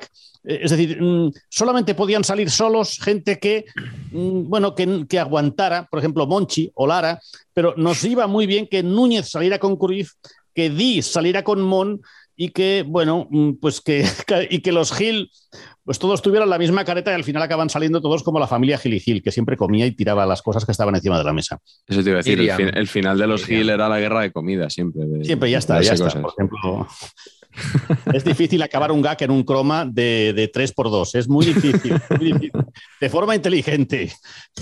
Qué bueno, qué bueno. Eh, de, Monchi hemos hablado, yo creo, de, tu personaje de Monchi, hemos hablado en programas anteriores de, y de, bueno, de Núñez en este caso, de Alfonso Arús, puesto de rodillas, ¿no? Eh, para, para imitar la altura. Podríamos hacer un monográfico casi de, de al ataque, sobre todo Patch, ¿eh? Tú, tú, que eres, tú hiciste la imitación de Stoichkov aquí en este programa. Claro, me, acordaba, me, acordaba, me acordaba del gag de es hijo puta, que en búlgaro quiere decir feliz Navidad. Eso es lo máximo que se ha escrito. O sea, ese fax, eh, Sergi, espero que lo, que lo, conserves porque eso es historia de, de, la televisión mundial, vamos. Yo escribía los guiones en un Classic Color cuando me compré un Mac y me chuleaba delante de Jorge Salvador. Digo, mira, esto es un ordenador, se llama Mac, tiene esto que se llama ratón. Esto no vale para nada, no habrá programas, esto que es Macintosh Apple se va a morir, es de pijos, no durará nada. Y yo hacía los gags, los escribía allí.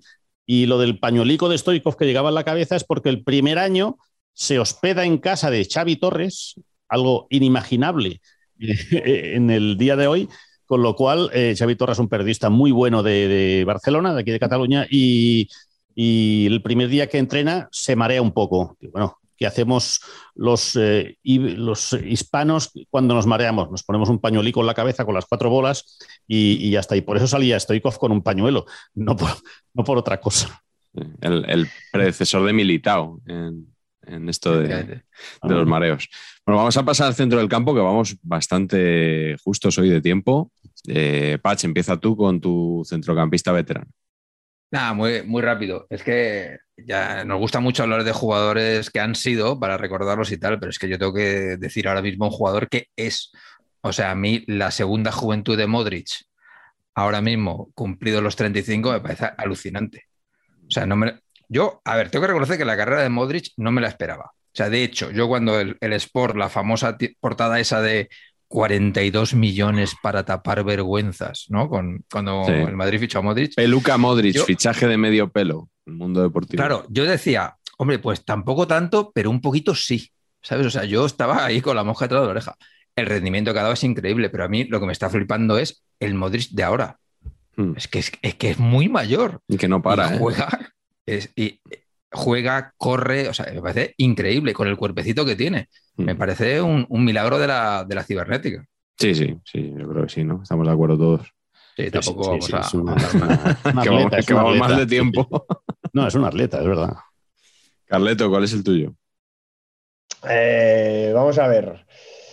Eh, me ha costado, ¿eh? No, no, no lo tenía claro. Entonces yo quería tratar un, género que es esos futbolistas que, porque el que, el que voy a elegir tampoco, bueno, jugó hasta los 37 y en, no está mal, nivel, en Derby County no está mal, pero digamos que, es de esos, yo quería abrir el, digamos, la beta de jugadores que parecen mucho más viejos de lo que en realidad son. Mm. Y con lo cual es doblemente viejo, porque este hombre sí que jugó muy pasados los 30, pero es un futbolista además que ya sabéis que me gusta meter siempre algo de cine, tiene una referencia ahí cinematográfica chula y es un escocés llamado Archie Gemmill, que sobre todo es conocido porque hizo un golazo increíble, uno de los mejores de la historia de los mundiales, en un partido del Mundial 78 de Argentina contra Holanda, donde Escocia le gana a Holanda, que luego llega a la final, y ellos son incapaces de, a pesar de ganarle en la fase de grupos, no se clasifican. Pero este Archie Gemmill, con ese gol, que fue pues, muy honroso para los escoceses, que solían ir a todos los mundiales entonces, aparece en Trainspotting, ¿os acordaréis de mm. la peli? Sí, sí. Eh, en una cinta de vídeo y el tío pues le pone, le pone ver ese gol para luego poder mantener eh, las mejores relaciones sexuales posibles. Y, este tío Archie Gemmill, la verdad que me parecía un futbolista así pequeñito, rotundo, así como pierna corta y pierna fuerte, pero técnicamente bueno, como siempre han sido los escoceses hasta hace algunos años, ¿no? Los escoceses eran los que jugaban bien al fútbol frente a los ingleses que eran los brutos, ¿eh? eso es muy, es muy curioso. Y, tiene una anécdota antes que has hablado de, Brian Clough y su Nottingham Forest, que por cierto, eh, eh, Saki también ganó dos Copas de Europa con solo ganar una liga, que luego el Milan es verdad que ha ganado más Copas de Europa, pero sí, el ciclo ese es de... Exactamente, sí. Solo ganó una liga. Pues Archie Gemmill ficha por el... Él, está en el Derby County que gana la liga con, con Brian Clough y, y, es un equipo de medio pelo que gana la liga gracias a él, a Brian Clough y tal, y está ahí muchos años. Y luego Brian Clough se lo lleva al Nottingham Forest. Pero eh, está un par de años antes de ganar esas dos Copas de Europa y le echa del equipo eh, justo antes de jugarse la primera de las dos finales y él no está en, ninguna de las fotos de, las dos. Curiosamente, un tío que ha estado un montón de años con, Brian Clough, pero al final Brian Clough pasó de él y, no pudo celebrar ninguna de las esas dos Copas de Europa del Nottingham Forest. Así que me quedo con, con Mr. Archie Gemmill, que mola mucho. Pues sí, mola también la camiseta que tiene Pacho y Iván de la Peña. ¿Por qué la elección? Porque de la Peña hasta, hasta qué edad jugó. Nada, era 35, pero de verdad, de verdad, con 33. O sea, las dos últimas temporadas de Iván casi no jugó. No, básicamente es que Pacheco Junior no tiene camisetas de jugadores veteranos por una cuestión de edad. O sea, él tiene mm. jugadores de ahora. Entonces tenemos esta. Y la hemos traído, pero yo un poquito homenaje. O sea, es que a mí me gustaba tanto de la Peña que me hubiera encantado que hubiera jugado hasta los 60. me flipaba el jugador.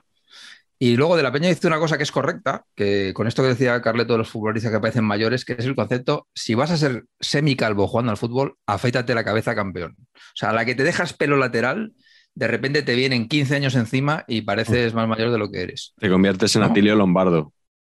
Correcto, o te haces un poquito Diego López o, tiras ya del tirón. Un mm, poquito, o tiras de maquinilla. Con un poquito Philly Shave y para adelante.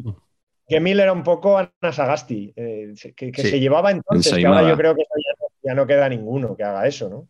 No, ojalá volviera. ¿eh? Esa suerte sí que siempre me ha gustado. ¿eh? Hay un italiano, Paleta o algo así, creo que se llamaba, que, que era un poco el rollo ese de no asumir la calvicie y tratar de engañar y no. No, no. Sergi, ¿cuál es tu centrocampista veterano?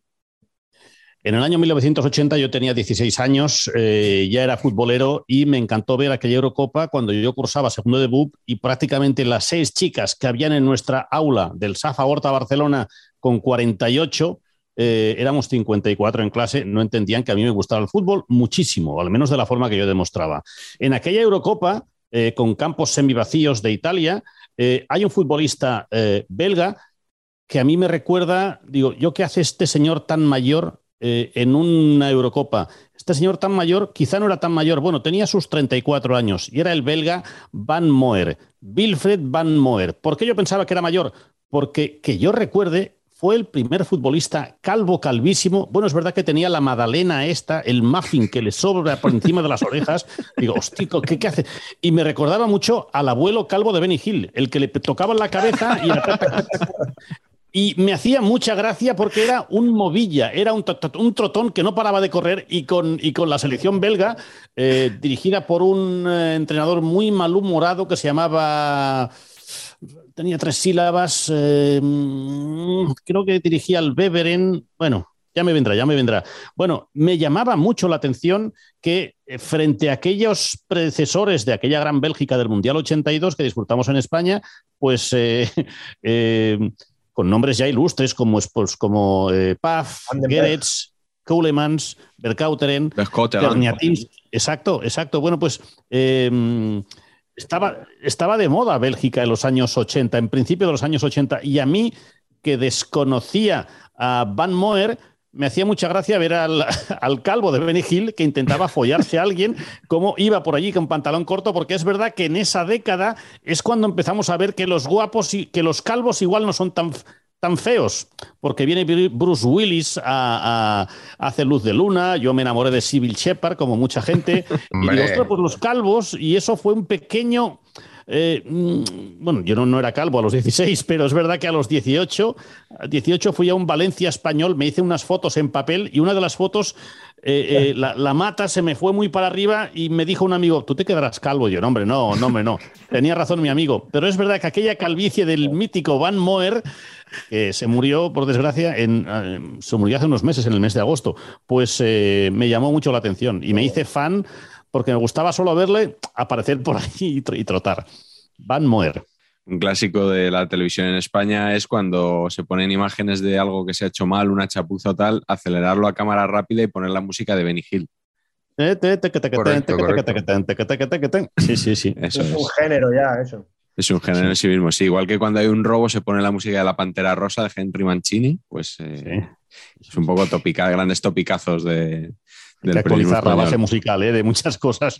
verdad. un poquito, un poquito. actualizarlo, sí, pues Yo me voy a quedar con Donato, que le podría haber puesto de defensa oh. y bueno, lo he puesto en el centro del campo.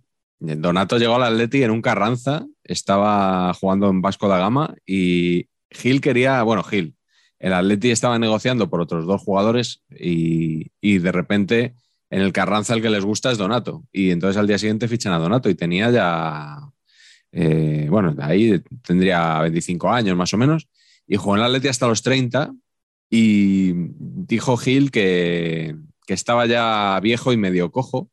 Y entonces lo dejó ir. Y llegó al Deportivo con 30 años y la gente pensaba que, habían fichado un jugador que ya estaba acabadísimo. Y jugó 10 temporadas en el Deport hasta los 40, le marcó al español eh, el 1-0 en el partido que le dio la liga al Depor en aquella última jornada de la 99-2000.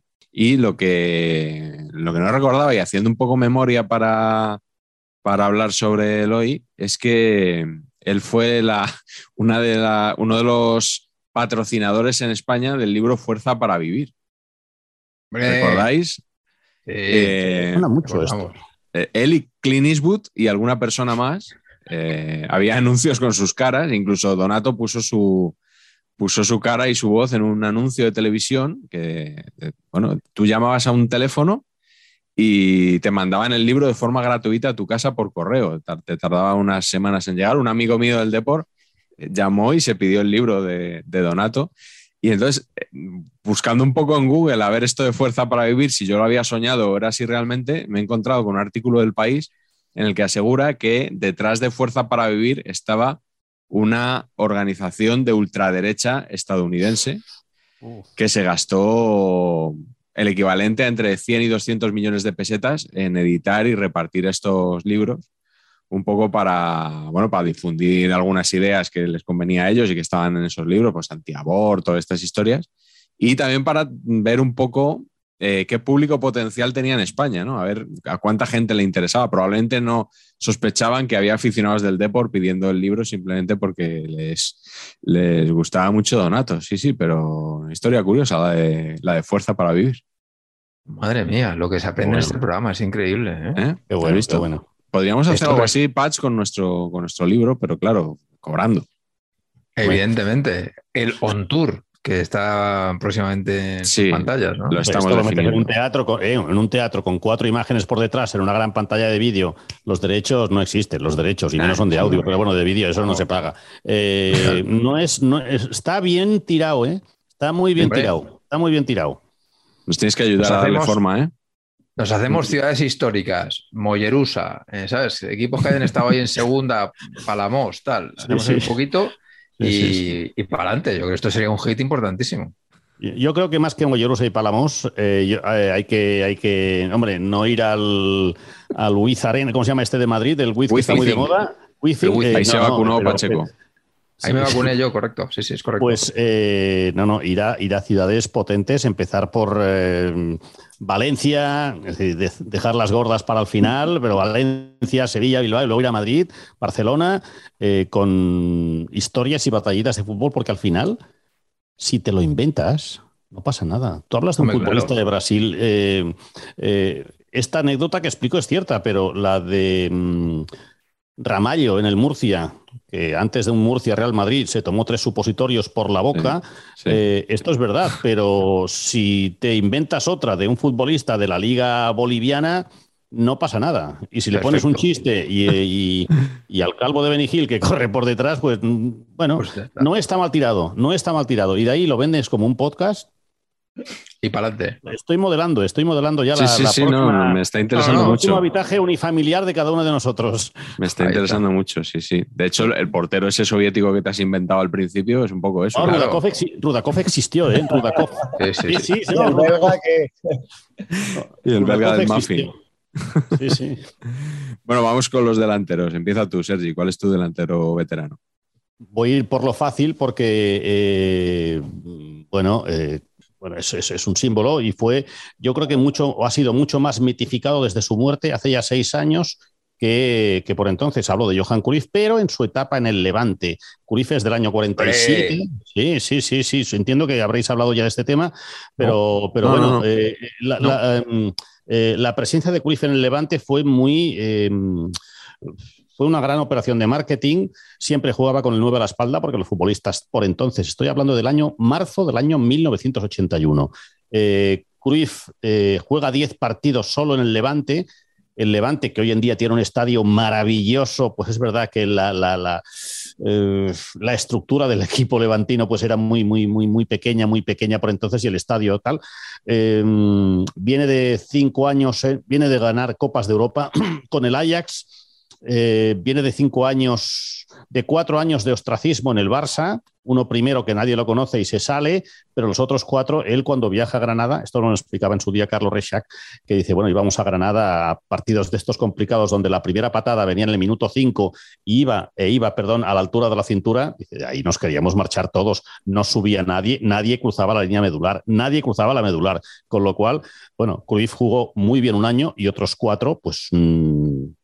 Jugó, jugó muy atrás y, metía muchas broncas cuando jugaba en el Camp Nou cuando jugaba en el Camp Nou a futbolistas noveles. Yo le he visto a Cruyff meter broncas muy fuertes a futbolistas que hoy podían ser Abde o Nico y tenían los apellidos pues como Mir, eh, futbolistas canteranos del, Barça. Bueno, Cruyff ficha por el Levante, eh, él exige y se le concede eh, ir en avión cuando el resto de sus compañeros iban en autobús. Eh, a, partidos, eh, a estadios, pues como el del Rayo Vallecano. No recuerdo entonces dónde jugaba el Atlético madrileño, pero hubo un Atlético madrileño Levante con victoria 2-3 del Levante. Cruyff, insisto, en sus 10 partidos solo marca dos goles. Eh, Cruyff, además de viajar en avión mm, con treinta y pico años, obliga a que las recaudaciones tanto de los partidos del Levante como de los de fuera de casa se lleve la mitad eh, esto hay que ser, eh, hay que ser muy listo. Eh, y, hay, que, hay que aceptarlo, o sea, hay que presentarlo y alguien que lo tiene que firmar diciendo, oye, ¿qué? ¿Lo fichamos? ¿Lo fichamos? Bueno, fue un fracaso. El Levante había cesado a un entrenador mítico, de los que a mí me gustan. Yo soy de los José Antonio Naya, todo un héroe para mí, José Antonio Naya. Hablamos, hablamos de él, sí, sí, sí. Ídolo. Sí, sí, ídolo. Eh, este entiendo que sabéis que en la Creu Alta, cuando dirigió al Sabadell, dijo un momento que me llama Johan y desapareció y volvió. Pero bueno, eh, él tuvo su minuto de gloria haciendo ver que le llamaba Johan Cruyff. Eh, bueno, Cruyff no, no, no, no, no, no funcionó, no funcionó ya digo, estos 10 partidos eh, le funcionó la operación económica, pero es verdad que Cruyff tenía muchos, muchos, muchos problemas económicos. Venía, insisto, de un Barça, después se fue a Estados Unidos a jugar en el Washington Diplomats, eh, ganó dinero, pero tenía problemas aquí con Hacienda, con su representante Michel Vasilevich. Eh, pero bueno, para la edad que tenía y para lo mito que fue, yo no hubiera firmado jamás que Cruyff hubiera acabado su carrera deportiva en el Levante, a pesar de que después se fue al Feyenoord. Mm. Eh, eh, una cosa eh, hoy en día difícilmente pensable en un futbolista que se significó tanto como jugador, ya no digo como entrenador, con el Barça. No, iba a decir que lo del Feyenoord fue increíble también, porque él después de Levante volvió al Ajax, siguió allí y luego se enfadó. O sea, es que era muy Se fue al, gran rival, sí, sí. Y se fue, se retiró allí y ganó el doblete. Ganó la Liga y la Copa con el Feyenoord, que llevaba 10 años sin ganar nada. Bueno, mm, cabe recordar también la cara B de un, de un mito que tenía sus claroscuros y que, insisto, desde su muerte pues se ha eh, mm, dogmatizado hasta el punto de la religión de un ADN que yo no veo por ninguna parte, eh, del ADN culé, esto que dicen, pero bueno, eh, esto es el... Yo creo que él se reiría mucho de eso, fíjate. Yo creo que se reiría mucho de cómo ha derivado su... Sí. Todo. Yo creo que se reiría un poco, por lo menos internamente. pero cobrando. Porque cobraba de todo, eso puedo asegurar.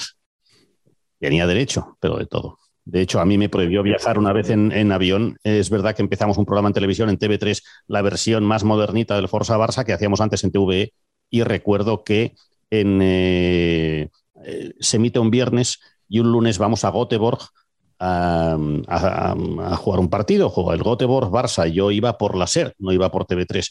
Y Cruyff eh, le dice a Antonio Tamayo, que era el director de la agencia de viajes del Barça, Viajes Marina, le dice, oye, el chico aquel, el chico era yo, fuera del avión. El avión ya con los motores en marcha y servidor con el cinturón, servidor no, todos con el cinturón puesto.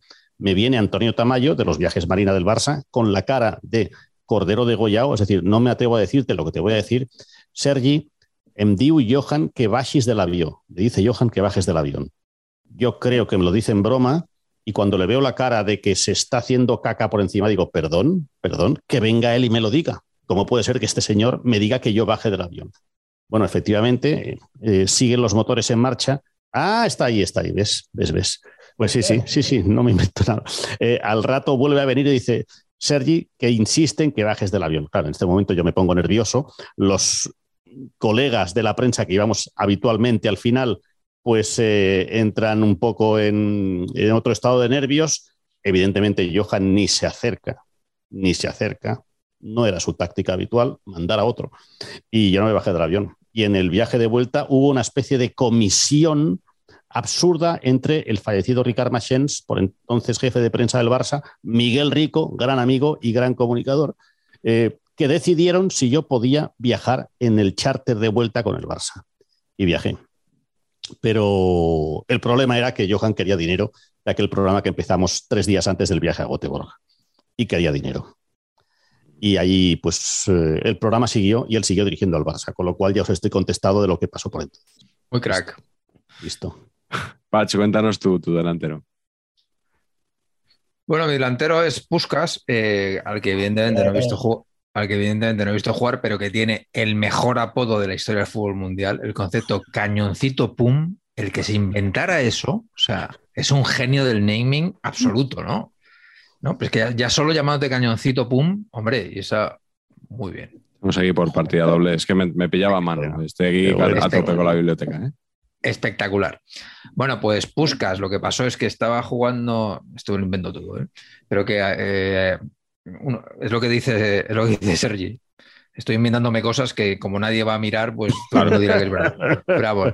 Neto Neto estaba jugando, creo que una eliminatoria de, una competición europea y entonces se produce la, revolución húngara en el 50 y pico.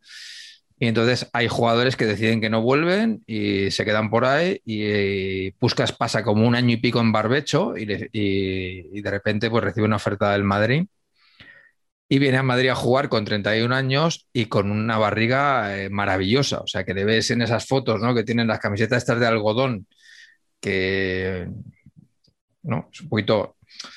Iba, con tallaje amplio, o sea, no era Fernando Llorente, entendedme, pero claro, el algodón como que te hace un poquito Papá Noel, ¿no? Esta cosa de doble bola aquí, un poquito el padre de los increíbles, para entendernos. Y entonces, eh, eh, le ves ahí desde, y claro, ¿cómo es posible esto, no? Pues aquí el caballero, eh, he estado mirando, el caballero que viene con 31 años al Madrid, juega 262 partidos y mete 242 goles. El señor a partir de los 31 años. O sea, un respeto a la viejunidad porque menudo figura, macho. Me hubiera flipado verle, me hubiera flipado. Por aclarar, este es autobiografía de Puscas, Puscas sobre Puscas, y este otro es una novela de, Daniel Entrialgo, que, que, sabemos que a veces nos ve y nos ha dejado algún comentario y al que tendremos que invitar a algún día para que se pase por saber empatar. Maravilloso. Compañero mío y escritor, y ha escrito otro libro, ¿no? El Campeones de la Medianoche también con historia. Sí, lo tengo por aquí también y una novela también de un, de un astronauta, esa no, la tengo. Eh, pues nada, si nos estás viendo, Daniel, estás invitado a, a venir un día también. Carleto, tu delantero veterano. Joder, aquí la verdad es que hay tantos, tío. Yo, obviamente, Roger Milla, hay que hablar de Roger Milla, ¿no? Es que, ese tipo es que, se, había retirado en el año 88, ya con 36 años, creo. Se había retirado del fútbol y le llamó el ministro de, Camerún para que jugara al Mundial 90. marca goles, se clasifican. Y luego todavía va al Mundial 94, mete goles, es el tipo más veterano en, me parece una genialidad. Y, pero no voy a elegir uno, perdonadme. Eh, voy a decir tres pinceladas de, algunos. Luego, quería hablar de, sobre todo, de un tipo, de esa gente, porque estamos hablando aquí un poco haciendo coña, pero sí es verdad que hay mucho futbolista que no asume bien el momento de su retirada, ¿no? que, es, que es muy complicado. Yo creo que no hay ninguna otra profesión que pueda ser tu pasión. Hay futbolistas que tienen pasión por su profesión, hay otros que no. ¿eh? O sea, que aquí hay que diferenciar. No todos son apasionados de su profesión.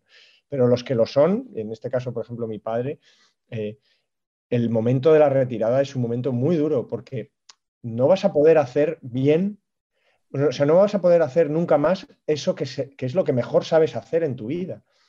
A una edad donde ahora mismo somos una persona de treinta y tantos años es, un crío, es un chaval. Y eso, se habla poco de ese momento de la retirada y fíjate, creo que Jorge Valdano está preparando algo empresarialmente, está haciendo algo como para asesorar o, guiar a los futbolistas, ¿no? Es cierto que ahora hay más salidas profesionales para los futbolistas, tanto en el deporte como en otras cosas, que en los años 50, 60 ya ni te digo, y en los 70, en los 80 pues ya también más difícil. Pero la verdad es que yo me acuerdo siempre de que además está contado en otra película que se llama Juguetes Rotos de Manuel Summers, de Balarroja Gorostiza. Un tipo que le pilló la guerra civil en medio, que siguió jugando, que jugó hasta los cuarenta y tantos años, y que si veis esa película, que es un documental de un tipo de cincuenta y pocos años, cincuenta y tantos años, no tiene más, no llega a sesenta años, en una especie de residencia para ancianos, eh, viviendo de sus recuerdos porque nunca superó el tener que dejar de jugar, porque es que siguió jugando con 43, 44 años, seguía yendo a jugar con equipos de tercera división para sacarse unos cuartos, para seguir viviendo, porque no sabía hacer otra cosa. Me parece, me parece que, aquí le hemos dado un tono así muy divertido y tal, pero que, la verdad que, también tiene su lado, su lado curioso, ¿no? Y, yo quería hablar, dejar ahí esos, esos hombres, para acabar hablando de don Alfredo Di Estefano que, acabó en el Real Club Deportivo Español sus días, con, ya con 39 años. Eh, quizá le sobraron esos tiempos, pero a mí me enorgullece mucho que, ese mito del fútbol jugara, jugara, en mi equipo. Y para otro día dejamos la historia del peine que, nuestro amigo Galde Reguera cuenta en su libro Hijos del Fútbol, de Stanley Matthews, ¿no? O si quieres lo cuento rápido. Stanley Matthews jugó hasta los 49-50 años a gran nivel y entonces hay una anécdota que, dice que le vieron una vez eh, peinarse jugando al fútbol, ¿no? Y, era mentira, es la, típica, lo que ahora sería una fake news, ¿no? Él simplemente hizo así con la mano eh, eh, en un corner y dijeron que, que, llevaba un peine escondido en el, pantalón y que se había peinado para atrás con la gomina que llevaban entonces. Pero bueno, Stanley Matthews es un mito, así que ahí lo dejamos. Un poquito de todo esto que cuentas ahora. Sí, así se escribe la historia muchas veces, ¿no? Se, dicen cosas en sentido figurado y la gente acaba creyendo que sucedieron literalmente. Mm. Eh, yo me voy a quedar con Jorge Molina, que para eso hace unos días se convirtió en el primer en el futbolista más de mayor edad en marcar un hat-trick, un triplete, tres goles, llámenlo ustedes como quieran. En un partido se los marcó al Mallorca y un hombre que está en 39 años, creo, o a punto de llegar a los 39 o a punto de llegar a los 40, al, que el Getafe rescindió el contrato de forma, yo creo, incomprensible hace un par de temporadas. Se quedó con Jaime Mata, que es seis años menor y que como que se acabó un poco de golpe. Jaime Mata, que pertenece al club de, que tanto le gusta a Patch, de una vez internacional. Jorge Molina no ha sido internacional nunca, pero, pero sigue, sigue marcando goles. Es, increíble. Bueno, le marcó al Atlético de Madrid también el, otro día, aunque yo creo que no llega a tocar el balón, pero bueno, yo creo que se lo mete, se lo mete Black, pero todo el mundo se lo dio a él y sobre todo lo importante es que él lo celebró como si fuera suyo y por tanto se lo han dado, se lo han dado a él. Y es que este chico debutó en primera división casi con 30 años.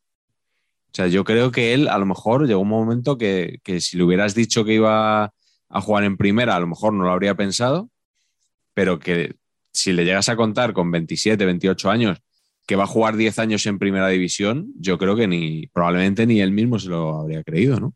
Y, había metido goles en todos los equipos. Yo creo que ha metido más de 200 goles, ¿eh?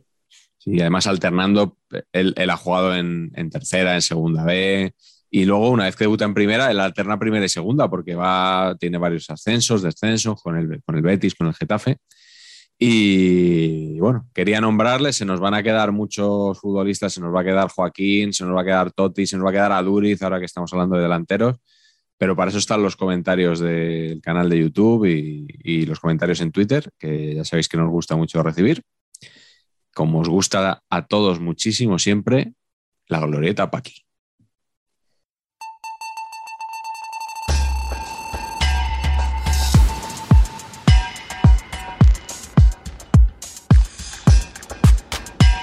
Pues ya estamos aquí en la Glorieta Paqui, vuestra glorieta favorita de Alicante y de YouTube. Hoy Patch nos ha preparado una lista con futbolistas que tenemos que dictaminar si llegarán o no llegarán a los 40 años en activo. ¿Te has basado en algún criterio concreto, Patch, para hacer esta lista? No. ¿Manejas algún criterio habitualmente para hacer tus listas? La verdad es que no, y me lo preguntas todos los días, pero francamente, pues es que no. Sí. Es que estoy mirando, te has debido equivocar porque no has puesto a Eric García, que es un clásico. O Pau Torres o Eric García tienen que estar. Estoy un poquito saturado. Hay una cosa, antes, antes de Glorita Paqui, una, una cosa que quería comentar de, de Molina. El concepto, me da mucha pena eh, Molina.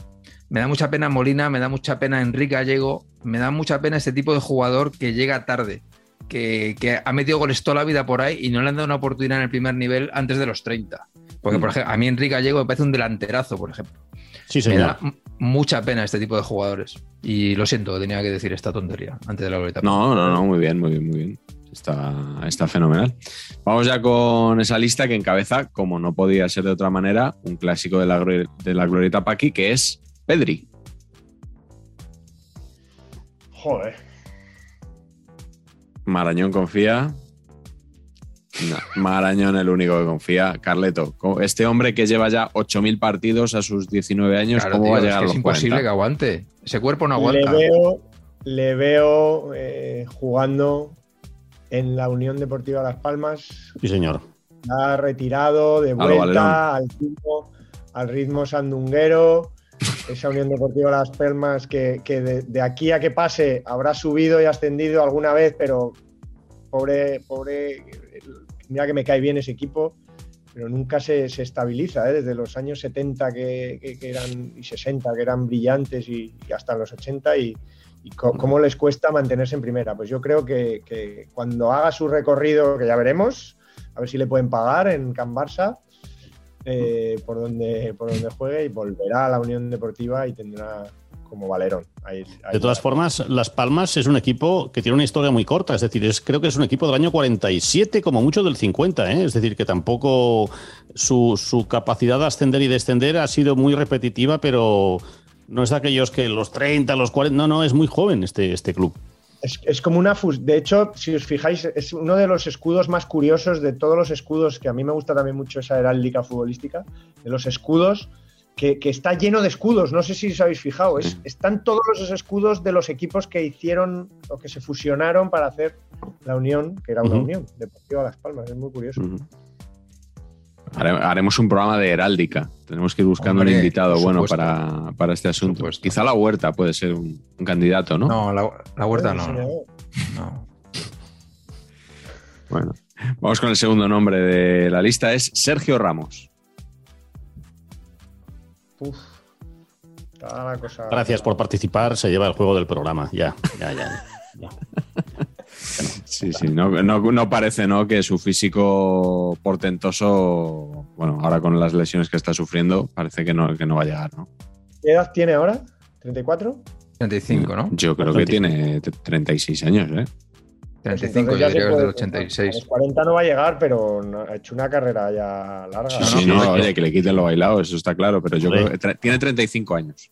Pero Sí, en vosotros, mar- en nos marzo parece, 36. nos parece que, nos parece que es muy posible que René tenga alguna movida criogenizada de Sergio Ramos y este verano se lo va a insertar y va a volver a ser el que era. Nos rollo, un, que men- estuvo- un menisco por ahí en, en alguna cámara. un cartílago, un algo, Sí. sí. No sé. Sí, escabeche. hombre, él debería, ¿eh? Debería. Bueno, de Amunique se decía en su día que jugaba con el menisco de un muerto. Yo solo pregunté y me colgó el teléfono. Amunique, sí, sí. Con radio. Es Amunique, es siempre la culpa es del otro. Perdona, las culpas de los guionistas, pero me han puesto esto que no me atrevo a preguntarte. Igual te enfadas. Es verdad. Y empezó a decir, no, yo de eso ya no es la primera vez que oigo, tal, tal, cuando estaba, no sé por qué, aquí hacía en Santander. Eh, y se lo pregunté porque al final las cosas hay que preguntarlas con educación. Y no, no, no, no, no. Bueno, más preguntas o no. Digo, me sabe mal que te hayas enfadado. Vale, muy bien, adiós, señor. Pam, y me colgó. Pero lo negó, lo negó. Pero había mucha rumorología de que Munique jugaba con el menisco de un muerto. ¿A, a Munique vive en Santander? ¿Puede ser? ¿Sí? Bueno, yo le hice esta entrevista en Santander y que esto me esto es 2011-2012. Con lo cual, bueno, Es que me- algo me que haya- Sí, sí, sí, sí. Algo me suena de eso. Sí, sí, sí, sí. Bueno, ¿alguien quiere decir algo más de Amunique? Que es un tema, No. yo creo que apasionante. Me ha, me ha interesado mucho lo del juego del programa que ha dicho Sergi. Eh, Es que- Podríamos hacer un juego de mesa de saber empatar. Hay que, hay que asociarse con Sergi, tío, porque la monetización, este hombre tiene ideas, ¿eh? Sí, Nosotros es que sí, somos sí. unos losers, pero este hombre tiene ideas. Nos da lo que nos falta, yo creo. Exactamente. Bueno, Tercer nombre, Cristiano Ronaldo. Oh, Sergi, el único que, que cree Vamos que no. ¿Por qué? ¿Por qué no? mm, lo van a romper. No, es ese portento físico que lo es, ese extraordinario futbolista que lo es. eh, no sé por qué visiono, no es un deseo, es una predicción eh, y una imaginación que se va a romper un día. No puede ser, yo creo que no puede ser que ese físico, que insisto, lo tiene, dé para tanto. Yo lo veo que un día se va a romper en un sprint y no va a poder más. Es Esa ha, ¿eh? ha dado muchísimo, muchísimo. Es un atleta con una gran capacidad de técnica. Eh, con la pelota es capaz de hacer miles de cosas. Pero es que ya no, ya, yo creo que ya está. Y no es por aquesta ansiedad típicamente española de que todo lo que pasa de 35 es viejuno y está muy visto y a la puta calle. No, yo creo que ya está. Pero bueno, oye, si tira como pensáis vosotros, me parece muy bien. Mm, Bueno, es que está ya casi en 37, ¿eh? en un mes cumple 37 y tal y como le estamos viendo en la Champions, yo creo que a este le- sí que le van a tener que echar, ¿eh? le van a tener que retirar, no hombre, va a querer claro. retirarse jamás. Con los pies por delante, claro que sí. Ejemplo claro de no saber, de no saber aceptar lo que lo inexorable, yo creo. Pero es verdad que los números siguen funcionándole más o menos. Sí, sí, sí. Es un ganador. que yo creo que cuando, volver. es- sí, cuando se vea perder, yo creo que este se retira, porque este no va a poder tolerar su ego, no le va a caber en un cristiano perdedor. Ah, Eso, Muy es de verdad. acuerdo. Eso es Estoy verdad. muy de acuerdo. Mucho. Sí. Le, le iría bien esa figura que veíamos en Kenny Dalglish y tal del jugador-entrenador para, para ir Hombre. dosificándose y, y- a sus compañeros, a sus "Ah, compañeros les iba a encantar eso. Hombre, por favor, ser dirigidos por Cristiano Ronaldo les iba a flipar. Seguro que tiene mano izquierda. Seguro. Sí, sí, sí. Seguro, Como- seguro. Sí, le- sería un poco Paul Newman en el castañazo, ¿no? Eh, Cristiano Ronaldo. bueno. Bueno. Sí, sí. Vamos con otro clásico de las listas de patch que es RDT.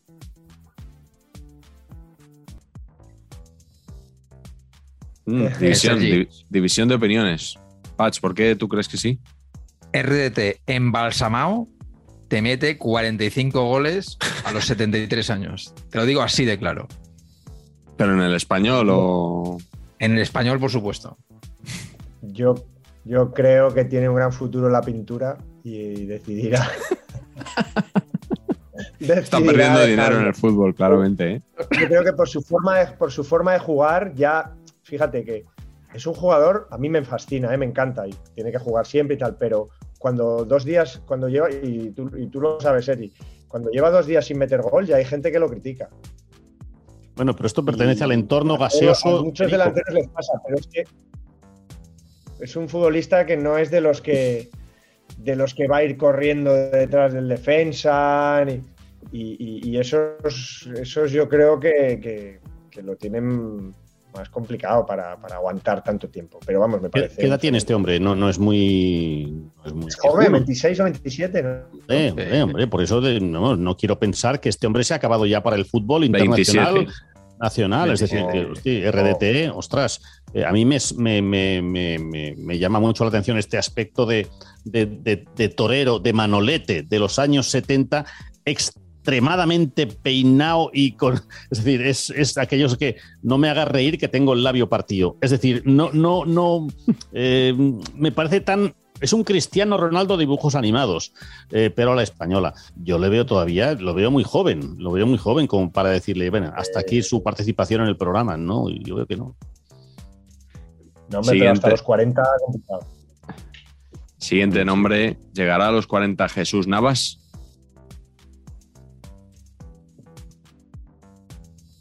Yo habría dicho que sí hace un año, pero es que está últimamente encadenando lesiones, ¿no? Se perdió la Eurocopa, no, no llegó a tiempo, ahora está Pero lesionado ha otra sido, vez. ha sido el mejor revival de, de los Sí, últimos sí, años. sí, ¿eh? una Esta etapa del. Sevilla de lateral, yo no me la esperaba, No, pero no. para nada, vamos. Creo que lo hablamos en el primer programa, además, que hablamos de laterales, que esto era totalmente inesperado. O sea, muy bien, pero yo creo que eh, cuatro años más, four more years, como dicen en las reelecciones, me Correcto. parece que no, ¿eh? No nos da. Estoy de acuerdo. Ya decía que él no nos da, no nos da. Y cuando te No. ponen a tu nombre un estadio, ya en la Sí. ciudad deportiva del Sevilla, Estadio Jesús Navas, ya te están diciendo Mal, mal, mal. gracias por venir. Correcto. Sí, sí. Siguiente en la lista, Adama Traoré. Aquí lo del físico portentoso no nos vale a ninguno, ¿no? O sea, en el caso de Cristiano sí, pero en el de Adama no. No. Pero es diferente, ¿eh? Es bastante diferente, sí, sí. Yo creo que es un. Además, es, de musculatura de esa que se rompe muy fácil. Claro. Sí. Ese es el eh, tema. Muy explosivo, ¿no? De fibra, tal, muy explosivo, eh, pero pierna corta, fuerte. Ha, ha fomentado demasiado el, el trabajo del gimnasio. Yo creo que eso a la larga no es, no es bueno hacerlo muy pronto, ¿no? Otra cosa es que el- Del Piero empezó a hacer gimnasio con 20 y muchos años, casi 30, yo creo. No sé, a mí me da la sensación que fisiológicamente hasta los 40 es difícil. Siguiente, Luis Suárez. Yo le estoy viendo esta temporada a, nivel Enrique Ortego, lo que decía Enrique Ortego el año pasado de que no estaba para jugar en primera división, que acabó campeón de liga y uno de los máximos goleadores, pero esta temporada sí que está realmente mal y encima rajando contra el Cholo. Eh, Yo no- sí no. creo que llegará a jugar hasta los 40, Sí. pero A este ritmo, claro. de- Pero en Danubio cada igual, ¿no? en- cada- exacto, cada vez en equipos de inferior categoría, pero donde él seguirá como reivindicándose, diciendo sí, que soy el mejor, ¿sabes? pero me parece que es verdad que no está bien, pero que tiene ese tío tiene gol, vamos, lo Sí, pongas donde total. lo pongas. Eso Sí, está pero claro. si el sí, español sí, sí. Si el español estuviera mal en algún momento, hay que hacer como con Archibald, ¿te acuerdas, Sergi? Que vino Un millón, sí, sí, un millón por gol, 6.000 euros Por por gol. gol, le pagaban en el año 90. Sí, y ya está, sí, y, sí. metió los, y metió 4 o 5 y ya, Ya está, y ya valió. Pero es verdad que Luis Suárez, y, mm, mi impresión es que tiene gol, va a tener gol, va a poder jugar hasta los 40, pero es verdad que se va a apartar de las ligas mejores del mundo, con lo cual eh, Qatar, Estados Unidos, es decir, él allí sí que se podrá reivindicar como gran goleador que lo es, como gran mordedor que lo es y como un líder que también lo es, porque es un tío que maneja bien los vestuarios, tiene mucha personalidad. Y hablando de personalidad, último nombre de la lista, con el que cerramos el círculo del programa de hoy, Peter Federico. Vamos, o sea, si no juega Peter Federico hasta los 40 años, dejo saber empatar. Vamos, totalmente. Es así. Patch. Pero es que no puedo estar más de acuerdo. O sea, de hecho podemos apostar esto. O sea, dentro, dentro de 21 años dejamos el programa inmediatamente si Peter, Peter Federico no llega. Ya está. O sea, nos la jugamos a Nos este ha nivel. quedado- nos ha quedado programa en círculo, nos ha quedado programa tipo Joque Noche. Señor, ¿eh? After Hours. Michael- Esto es lo que le gusta a Garci, ¿no? Michael Powell aconsejando a Scorsese cómo acabar aquella película y la hemos acabado, empezado por Peter Federico y la acabamos en Peter Federico. En todo lo alto.